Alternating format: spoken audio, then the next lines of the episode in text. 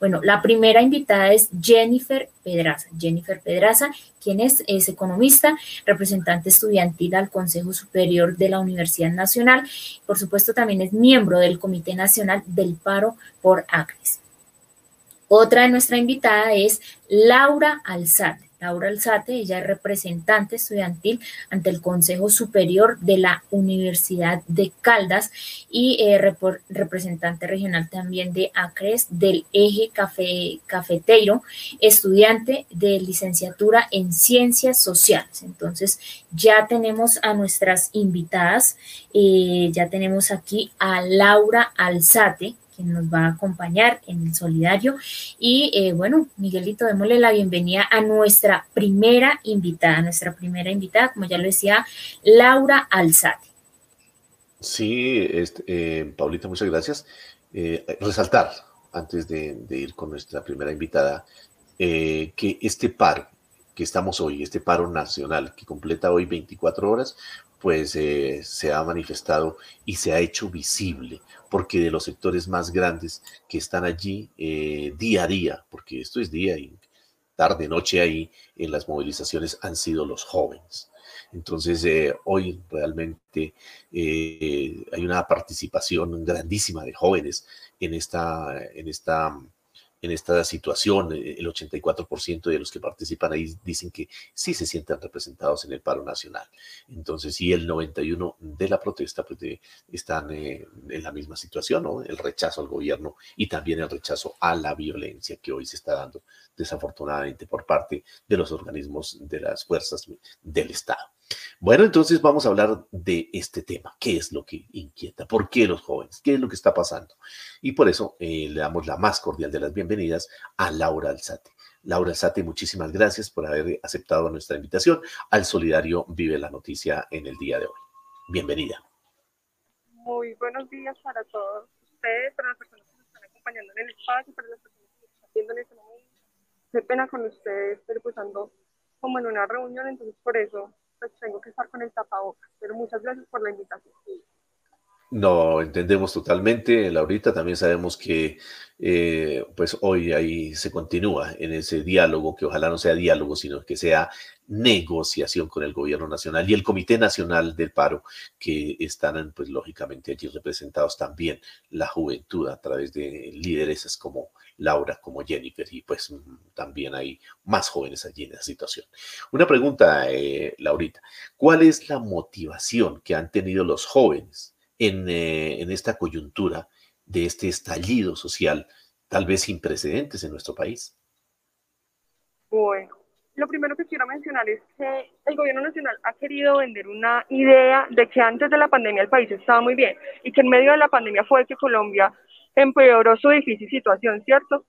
Ahí hay que tener claro que antes de la pandemia el país no estaba bien, ya habían tasas de desempleo, Colombia es el tercer país a nivel mundial más pobre y más desigual, y en medio de una pandemia, pues, pues, claramente este tipo de situaciones y este tipo de políticas que ha venido implementando, que son lesivas, que ha venido implementando el gobierno nacional, que han sido lesivas no solo para la juventud, sino para muchos sectores, se profundizaron en medio de una pandemia.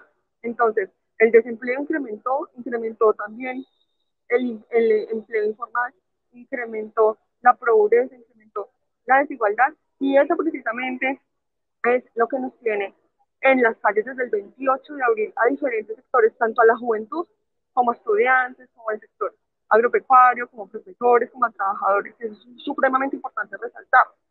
Este año, los, el, digamos, la tasa de niños, que son los jóvenes, o somos los jóvenes que no trabajan ni estudian, y bueno, incrementó, y eso también se debe precisamente a estas políticas lesivas que se vienen implementando hace algún tiempo. Antes de la pandemia ya existían, pero reitero, lo que se viene haciendo es que en medio de esta situación tan compleja que atraviesa el país, se vienen profundizando esta serie de políticas y situaciones tan graves por las cuales atravesamos en este momento.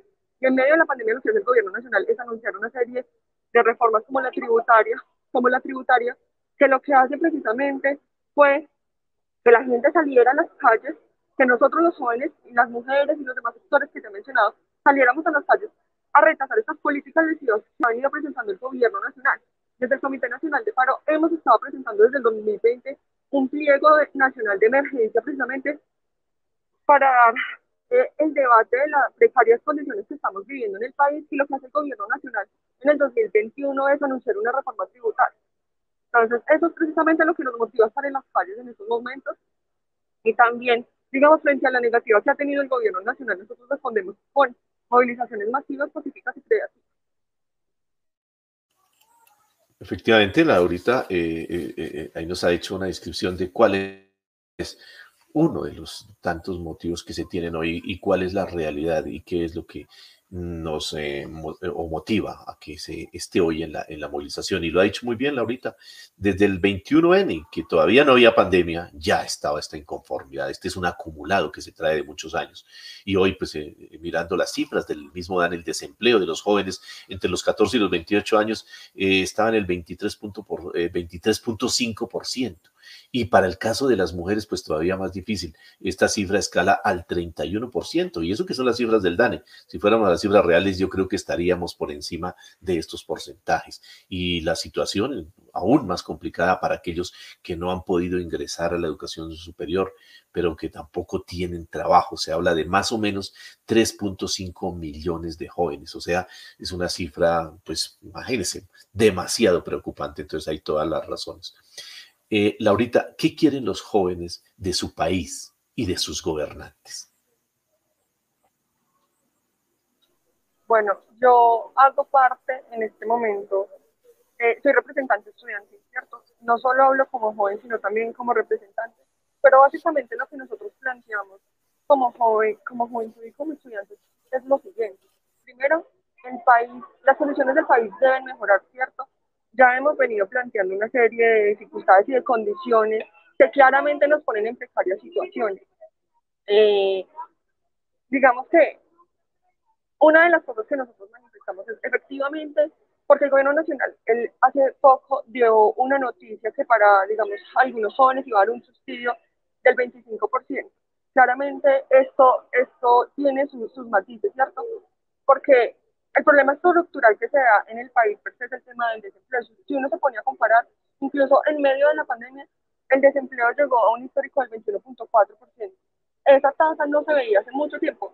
Eh, el compañero ahorita, que no recuerdo su nombre, me disculpa, mencionaba precisamente la tasa de desempleo que vivimos los jóvenes.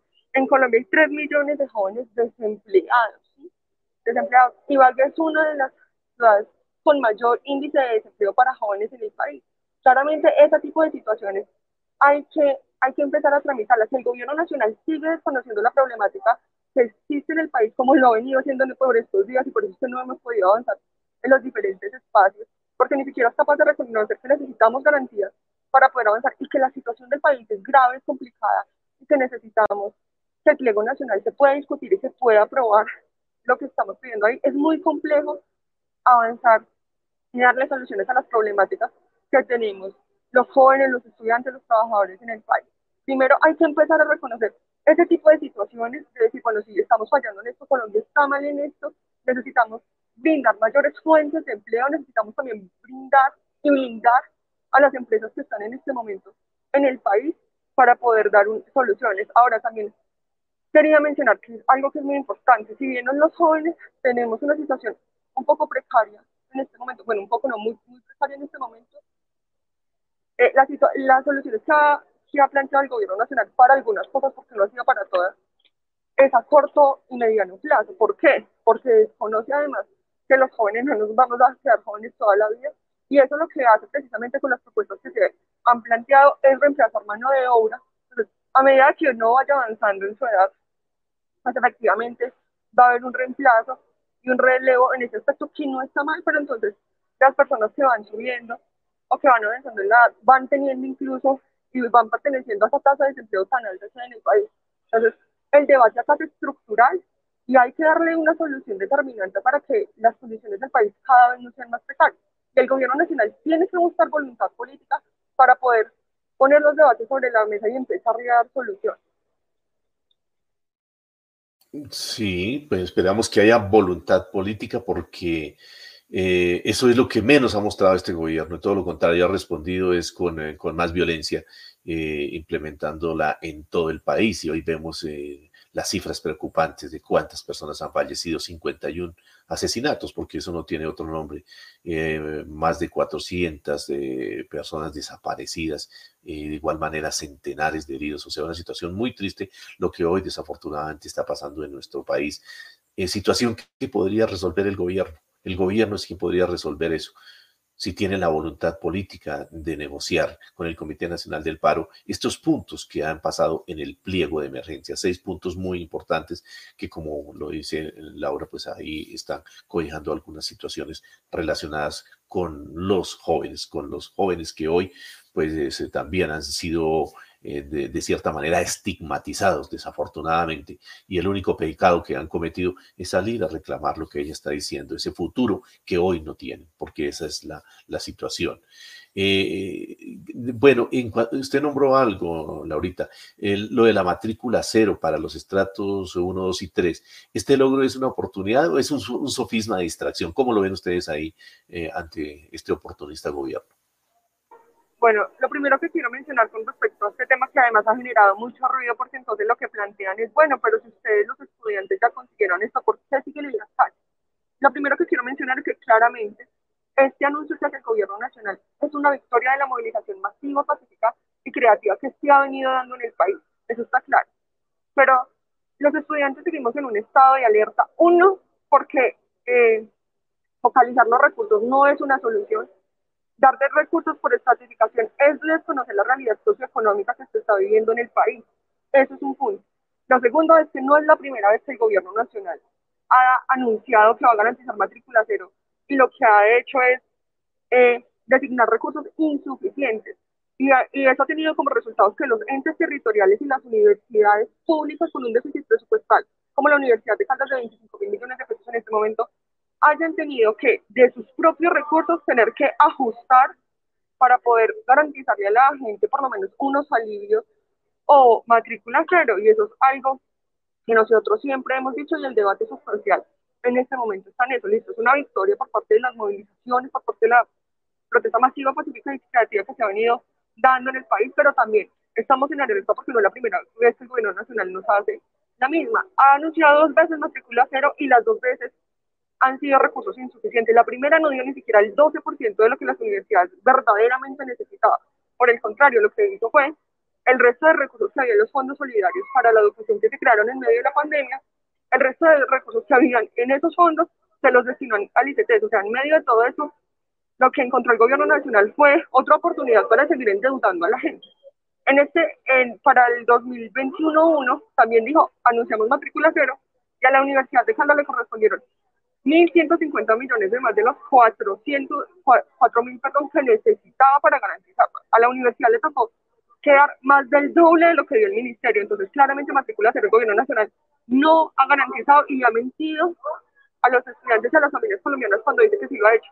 Estamos a la expectativa, esperamos que esta vez sí le cumpla a la ciudadanía, que le cumpla a los estudiantes, que le cumpla a las familias colombianas con ese anuncio que ha venido haciendo pero reitero, no es un regalo del gobierno nacional, es una victoria que se han dado desde las movilizaciones masivas, pacíficas y creativas y desde las exigencias que diferentes sectores hemos venido realizando en el país. Se lo ha dicho Laurita, aquí son conquistas de la movilización, aquí no, no nos regalan nada y gracias a la movilización que hoy se tienen algunas de estas eh, avances, porque son avances importantes también, así como la derogatoria de la reforma tributaria y de la lesiva reforma a la salud, entre otros. Bueno, y a las 10 y 34 minutos de la mañana retomamos con nuestra invitada Laura Alzate, pero también le damos la bienvenida porque ya tenemos nuestra y es la compañera Jennifer Pedraza. Recordemos lo que decíamos, economista, representante estudiantil al Consejo Superior de la Universidad Nacional. Jennifer Pedraza, muchísimas gracias por acompañarnos también acá en el Solidario a desarrollar este tema del cual estamos hablando hoy, que es los jóvenes y la protesta social en Colombia. Jennifer, eh, bienvenida al Solidario. Hola Paula, ¿cómo estás? Muy buenos días, Miguel, Laura, me disculpan por favor la demora, estábamos aquí organizándonos porque precisamente hay, seguro Laura ya les dijo, pero hoy también habrá mesa con el gobierno nacional y entonces eso nos tiene corriendo de un lado para otro, pero bueno, nada, aquí súper contenta de estar acompañándoles y un saludo para todas las personas que nos están viendo esta mañana. No, a nuestras invitadas les agradecemos de verdad este tiempo porque sabemos que ustedes siguen allá en la lucha por los derechos de todos los colombianos. Los jóvenes han representado un papel muy importante en este paro que ya completa 25 días y de verdad les agradecemos desde Cotra de Cuni y desde el Solidario toda esa lucha que han dado por el pueblo colombiano.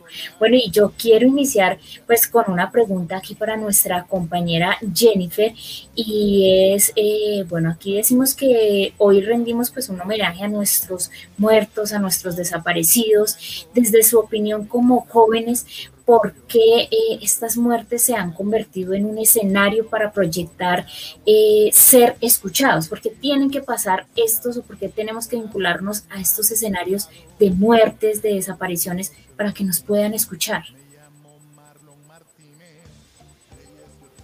Bueno, yo creo que lo principal es que es este tipo de situaciones o cuando convocamos a la protesta, digamos que no lo hacemos con esa consideración de que va a pasar eso, ¿sí? Es decir, no es normal que en una democracia, eh, porque alguien decida salir a marchar, tenga que poner en riesgo su integridad física, o la seguridad suya, la de su familia. Realmente esto no es como deberían ser las cosas.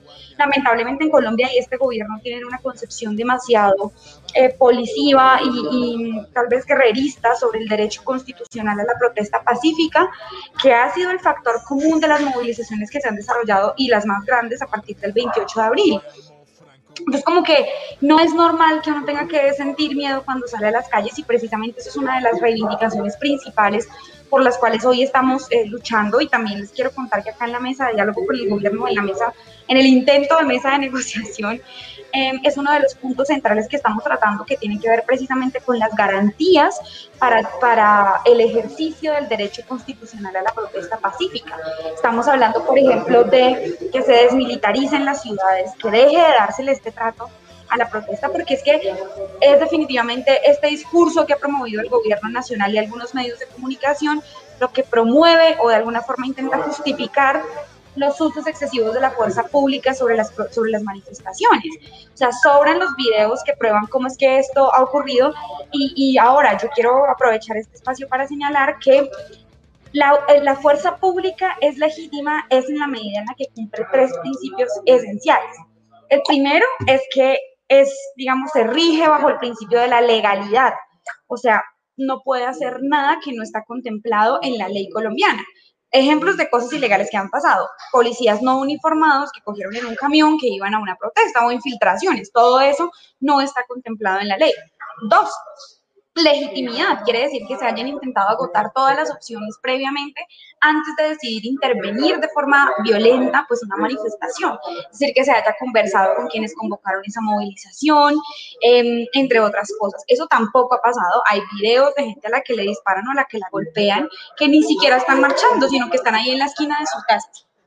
Y em, el tercer principio es el principio de la proporcionalidad, es decir, que si una persona pues está no sé, eh, haciendo algo que está mal, que igual tiene, digamos, es un delito, puede ser partir un vidrio, sí, está mal, lo rechazo, obviamente no es como se debe protestar, pero pues de ahí a darle un balazo en la cabeza hay una, hay una gran brecha, porque en Colombia no existe la pena de muerte, en Colombia es justificado como un delito, pero tiene un proceso y un protocolo que se debe cumplir.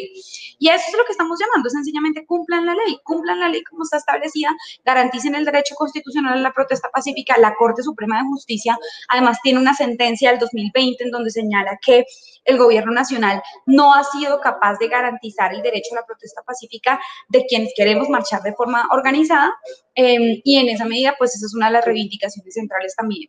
Pues la verdad no empezó el paro por eso, pero si marchamos para tomar una reforma tributaria y en esas marchas para tomar la reforma tributaria lo que recibimos es bolillo todo el tiempo, pues es claro que vamos a, a sentir eso en nuestra propia piel y a considerar eso como un punto central pues del proceso de movilización que estamos viviendo, porque además el derecho a la protesta eso sí, pacífica, yo quiero decir acá que creo que la protesta debe ser pacífica en general, pero eso va tanto para la fuerza pública como para cualquier violencia provenga de, donde provenga. Em, pero pues el derecho a la protesta pacífica es muy importante porque es el derecho a través del cual se defienden los demás derechos. Si no tenemos educación, pues uno marcha por educación. Si no tenemos salud, pues uno marcha por salud. Pero si le quitan la marcha, pues de alguna forma es un retroceso en todos los demás derechos y en la garantía básica de una democracia. Y en eso pues creo que no podemos ceder nada. Así es, Jennifer, usted lo ha dicho, invitamos a todos a la marcha o a la protesta pacífica tanto de una parte como de la otra. Pero bueno, Jennifer, eh, yo quisiera saber, en este momento ya hay una condena por los presuntos eh, o a los presuntos asesinos del capitán Solano, hecho que ocurrió en el municipio de Suacha. En contraste a esto, ¿por qué la inoperancia y podemos llamarlo en este momento la lentitud de la justicia para los casi 50 jóvenes víctimas del autoritarismo y de la policía y por supuesto también del ESMAD, que sabemos que ha usado un, poco en, esta, en esta cuestión de la fuerza pública para contra las personas o contra los jóvenes que estamos manifestando.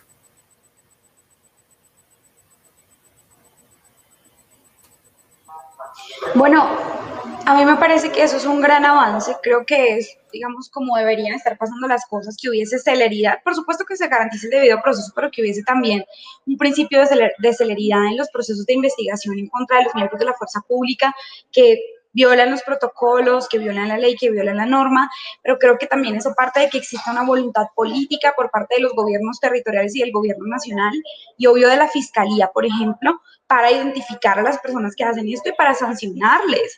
Y además para que sea una y pues más allá incluso del caso particular o el caso individual, que existan mensajes claros a la opinión pública por parte del gobierno rechazando este tipo de prácticas. Creo que lo que hemos visto en Colombia ha sido todo lo contrario. Ha habido discursos complacientes con el uso excesivo de la fuerza pública, o sea, que el ministro de Defensa salga a decir que las marchas están infiltradas por grupos criminales y que al otro día el presidente diga que va a mandar al ejército a las marchas, cuando el ejército está hecho para acabar grupos criminales, pues es evidente que eso lo que termina haciendo es justificando que le disparen a la gente que está marchando, justificando pues todos los excesos de los que hemos sido testigos en los últimos, en los últimas, en las últimas semanas. Y eso no lo digo solamente yo, sino que lo dijo el delegado de Human Rights Watch para las Américas, el doctor Vivanco, que señaló que eh, lo más grave de esta situación pues es que no exista una sanción, un veto público por parte del gobierno para cualquiera de estos hechos. Por el contrario, si ustedes revisan, por ejemplo, el documento que presentó la Fiscalía investigando el caso de Dylan Cruz, el, del asesinato de Dylan Cruz, es absolutamente complaciente con el, con el asesinato de Dylan. De hecho, dice como, no, es que Dylan había perdido matemáticas en cuarto grado, no sé qué, como si el hecho de que uno hubiera perdido una materia medio justificara eh, o digamos creando la narrativa de los vagos, sí, de los vagos, que es lo que hemos visto recientemente. Mm, dice incluso que, que Dylan se interpuso en la trayectoria del, de lo que lo golpeó en la cabeza. Entonces, pues yo creo que eso es una cosa que no se puede permitir y es tal vez lo que estamos reclamando, porque está bien, si eso ocurre, pues lo que uno espera es que la posición del gobierno, de la fiscalía y de las autoridades sea absolutamente contundente en términos de rechazarlo y en términos de garantizar justicia, sancionando a quienes, lo, a quienes em, a las personas que violaron los protocolos, pero también garantizando la reparación a las víctimas, que es algo que también es muy, muy, muy importante. Vale la pena decir acá que pues estamos hablando de todos los casos, ¿no? Por ejemplo, con la denuncia que hizo una, una policía de que abusaron sexualmente de ella, esto es absolutamente rechazable, mejor dicho, no podemos conectar ni dejar pasar cualquier tipo de violencia ni contra nosotras ni contra nadie. O sea, aquí han intentado, y esto ha sido un discurso que yo le he visto mucho al gobierno, es mi perspectiva, que han intentado presentar la protesta como si fuera un conflicto, como si fuera un, como si fuera un escenario de guerra, y realmente no lo es. Acá hay un montón de ciudadanos y de ciudadanas civiles marchando, hay quienes nos endilgan un montón de cosas que no nos corresponden y después mandan al ejército a tramitar esto, y yo creo que eso es algo que no podemos permitir, porque estamos en una democracia, porque, porque lo que queremos son cosas que se pueden resolver en el marco del Estado Social de Derecho, em, la renta básica y los puntos del pliego de emergencia. Y eso es algo que creo que no podemos permitir porque además genera mucho miedo de que la gente salga a las calles y eso solamente le conviene al gobierno nacional. Jennifer, muchas gracias por, eh, por eh, aceptar este espacio, esta invitación que hemos hecho en el día de hoy, saludarla y felicitarla por ese gran liderazgo, al igual que Laurita han dado y los medios de comunicación las hemos visto muy activas y en esta participación también en el Comité Nacional del Paro. Pero también felicitarla, Jennifer, tengo entendido que por allí en la Universidad Nacional, eh, en estas recientes elecciones, eh, pues han obtenido muy buenos resultados. Eso demuestra eh, su liderazgo y felicitaciones por esta situación. antes de ir con Laurita, que le tengo una pregunta para Laurita, Jennifer, desde la comunidad internacional, ¿Cómo nos ven eh, en esta crisis social y política en lo que ustedes han apreciado? Dime, no escuché lo último que dijiste, perdón. A ver, eh, Jennifer, mire, desde su perspectiva, usted como joven líder, lideresa en esta situación, ¿cómo nos ve la comunidad internacional en, en esta crisis que estamos pasando social y política? Eh, bueno, de hecho, la Corte Interamericana de Derechos Humanos ha llamado al gobierno colombiano eh, para que le permita hacer una visita de verificación frente a las eh, constantes denuncias por violaciones de derechos humanos. Y lamentablemente al día de hoy no tenemos una respuesta por parte del gobierno nacional frente a esta, a esta intervención tal vez internacional pues dado que muchos personajes de la opinión pública internacional han, se han metido a la discusión, han llamado la atención han puesto la luz y el foco sobre Colombia. Y en esa medida la Corte Interamericana de Derechos Humanos ha hecho ese llamado, pero aún no tenemos una respuesta del gobierno. Ese es uno de los puntos que estamos negociando acá y es que el gobierno debe responder que sí a esa visita a la Corte Interamericana de Derechos Humanos hacer público ese, ese documento de verificación. Eh, em, que a nivel internacional hoy se está solicitando es muy, es muy indignante porque si ustedes ven las declaraciones de Duque respecto al gobierno de Maduro, siempre van a ser, ay no, dejen intervenir, están violando los derechos humanos de quienes protestan, pero cuando venimos a hablar de Colombia, ahí sí nada, ahí sí, ahí sí ni siquiera aceptan la intervención de la Corte Interamericana de Derechos Humanos. O bueno, llevamos cinco días, nunca ha habido, escuché ayer la entrevista que le hicieron a la delegada de la Corte Interamericana de Derechos Humanos y decía, Colombia nunca se había demorado tanto en respondernos algo. Van a mandar a la vicepresidenta Marta Lucía hoy o mañana, si no estoy mal, a Washington, mm, pero eso no implica que respondan que sí, ya. No nos interesa que vaya Marta Lucía, nos interesa que venga la Corte Interamericana de Derechos Humanos a Colombia y que revise pues lo que está pasando.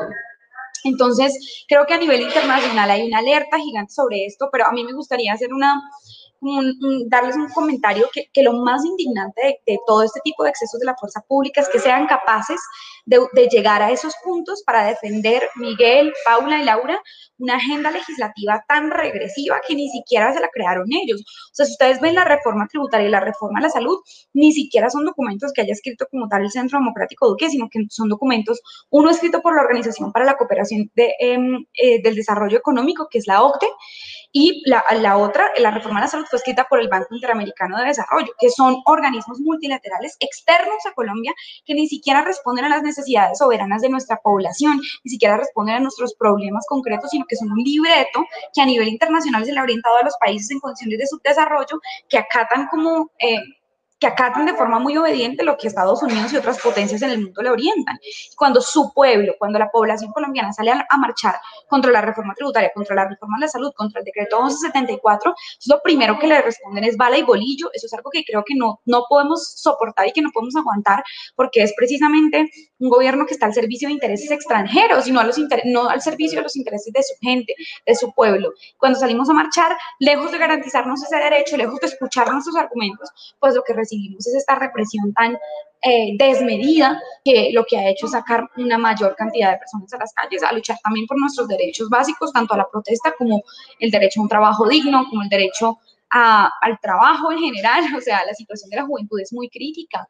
Desempleo del 31.3% en, en, las mujeres jóvenes, el 33% de la juventud hoy es nini, que no, no estudia ni trabaja y no es por vago, no es porque no queramos trabajar o estudiar, sino porque no hay cómo, no hay cómo. Mm, entonces, pues frente a esa situación económica, lejos de que el gobierno resuelva esos problemas, lejos de que decía garantizar una, una, renta básica, lejos de que decía fortalecer su industria nacional, proteger su producción nacional para que se pueda generar empleo en el agro y en las ciudades, en el campo y en las ciudades, pues lo que hace es reprimir la protesta. Entonces, creo que eso es lo más indignante, que son capaces de hacer eso solo para defender una agenda legislativa que ni siquiera escribieron ellos. O sea, es que es un copy-paste de todas esas recomendaciones internacionales que este tipo de organismos que se pretenden neutrales hacen siempre contra, contra Colombia. Jennifer, muchas gracias. Eh, brevemente, para darle paso a Laurita, una, una situación, tú que estás allí en el Comité Nacional del Paro en esta negociación. En las últimas horas, entre ayer y, digamos, hoy o ¿Ha habido algún cambio en la actitud del gobierno para negociar o sigue en la misma situación de, negacionismo?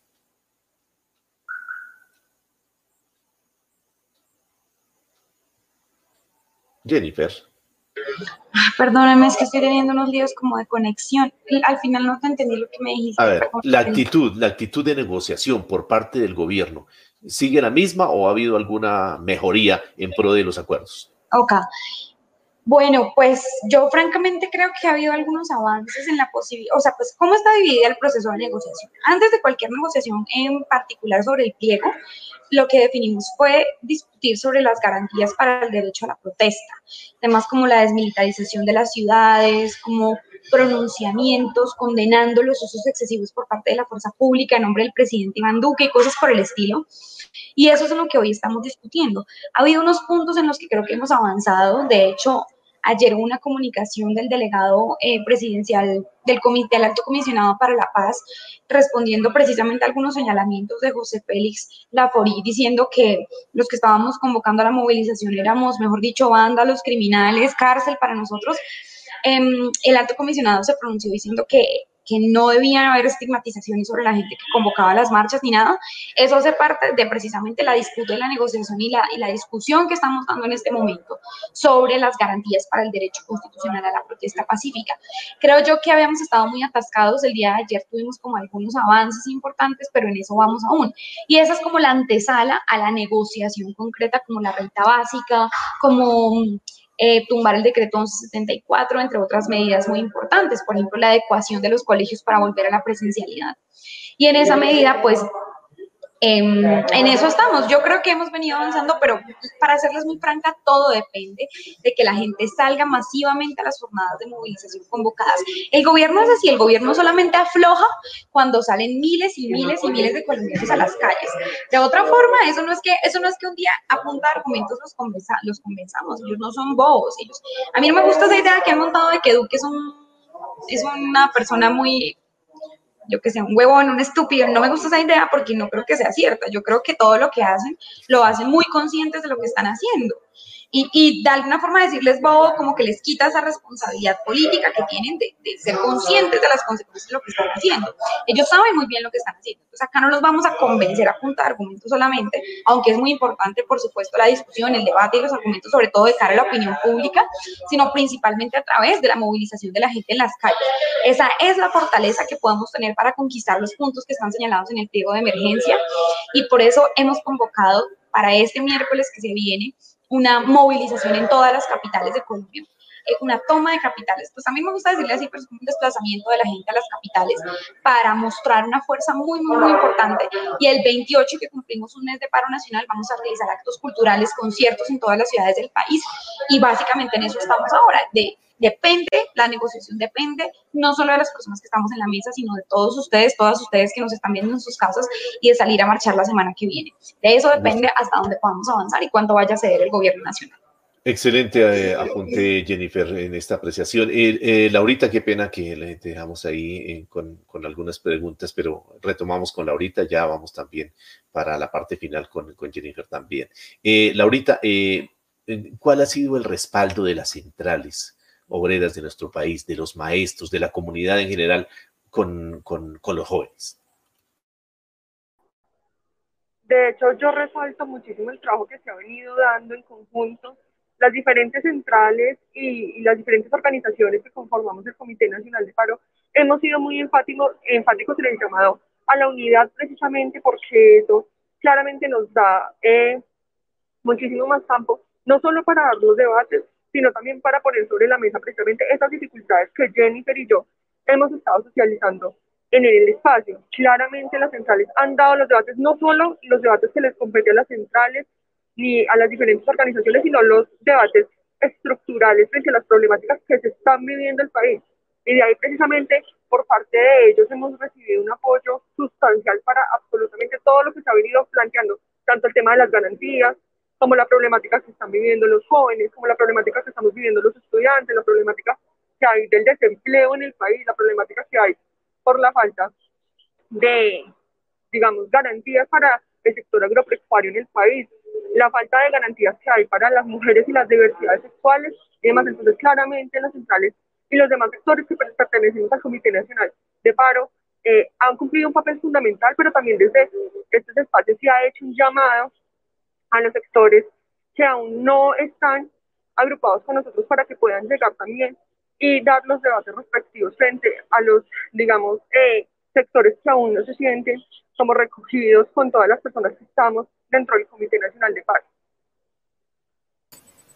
Eh, Laura, yo quisiera preguntarte, eh, ¿considera que pronto hace falta formación social y política en el tema organizativo de los jóvenes y esa lucha por la búsqueda de un mejor país? Yo creo que, reitero lo que yo decía ahorita, Colombia claramente está muy mal, eso es algo que hemos estado planteando, está mal por las políticas lesivas que ha venido presentando el gobierno nacional ha venido impulsando el gobierno nacional en diferentes sectores de, del país, ¿cierto? Es importante que nosotros estemos al tanto precisamente de esas, de esas situaciones y de esas situaciones, sobre todo nacional, valga la redundancia, que está viviendo el país en estos momentos. Eh, creo que más allá de mirar si uno está formado o no, que es supremamente importante, es muy importante para poder dar los debates y poder dar las discusiones pertinentes en cada uno de estos espacios. Pero más allá de eso, yo considero que es importante que el gobierno nacional de verdad muestre una voluntad política para poder avanzar en los diferentes espacios frente a las problemáticas que se están dando. Eh, desde el Comité Nacional de Paro se han sacado diferentes comunicados y diferentes pronunciamientos frente a lo que nosotros, como diferentes sectores y reconociendo las problemáticas que se han venido presentando en el país, están. Más allá de eso, digamos que nosotros también tenemos una tarea muy importante y es explicarle a la ciudadanía por qué seguimos en las calles. Aunque yo considero que claramente por todas las personas que han venido saliendo, la indignación por la que está atravesando, eh, la indignación por las eh, situaciones que está atravesando en el país en este momento es muy grande y creo que sí hay una conciencia muy clara frente a las problemáticas que se están presentando en el país en estos momentos. Laurita, bueno, aquí el tiempo avanza y sabemos que también ustedes tienen que regresar a la mesa que ya pues, pues digamos, a este espacio de negociación que se está dando en el día de hoy y su valioso tiempo se lo agradecemos. Pero queremos que cada una de ustedes nos deje un mensaje, ese mensaje final para sus pares, para la comunidad trabajadora que a esta hora los está escuchando. Nuestra sintonía principalmente está aquí en, en Cundinamarca y en la ciudad de Bogotá. Los maestros a esta hora están pendientes de este programa y de este desempeño que ustedes han hecho tan importante, esa labor, ese liderazgo como jóvenes en representación de tantas y tantas eh, personas que hoy por X o Y razón no están, o bueno, otros en la indiferencia. ¿Cuál sería ese mensaje que le podríamos dar, Laurita, a, nuestros eh, seguidores aquí en las redes a través de este programa del Solidario? Bueno, lo primero es darles las gracias por la invitación, por estar pendientes precisamente de la situación que no solo jóvenes, sino estudiantes, trabajadores y demás sectores están viviendo en este momento en el país. Eh, hacer un llamado sobre todo a la movilización masiva, pacífica y creativa. Jennifer hacía eh, una mención ahorita supremamente importante y es precisamente las actividades que hay la próxima semana para seguir dando el debate desde las calles de manera, reitero, masiva, pacífica y creativa. Esto es muy importante porque de esto también depende muchísimo los avances que se vayan teniendo eh, en la mesa, si se logra instaurar precisamente la mesa de negociación. Eh, antes, pues precisamente de, de los debates que se han venido dando en el marco de las garantías, el llamado que yo hago precisamente es un llamado a unidad, un llamado a que estemos supremamente atentos a estas, a estas actividades que desde el Comité Nacional de Paro se están presentando, a que también eh, participemos de las actividades de manera masiva, pacífica y creativa, y que al gobierno nacional se le da la, y que frente a la negativa que está presentando el gobierno nacional en estos momentos, nosotros les vamos a responder de esta manera, en las calles de manera masiva, pacífica y creativa con miles de personas. Muchísimas gracias por ese mensaje, Laurita. Y Jennifer, ese mensaje para de, los jóvenes, yo diría de los jóvenes para los jóvenes, pero también para esos maestros, maestras que a esta hora nos sintonizan ahí, para sus maestros, eh, en, ese, en ese liderazgo que hoy tienen en Jennifer y felicitarlos por, por lo que han desempeñado. No, muchísimas gracias a ustedes de nuevo por la invitación. Yo creo que el mensaje más importante que les quiero dejar a todos y a todas es que la posibilidad de cambiar esta situación está realmente en nuestras manos. Es muy importante eso. En la encuesta que le hicieron a la juventud en cifras y conceptos y la Universidad del Rosario, que se le hicieron hace una semana, mm, los resultados son muy, muy esperanzadores. El 93% de ellos y de ellas de la juventud coincide con las exigencias que estamos haciendo hoy en el pliego nacional de emergencia. El 70% ha decidido salir a marchar o se ha manifestado de alguna forma en el marco del paro nacional.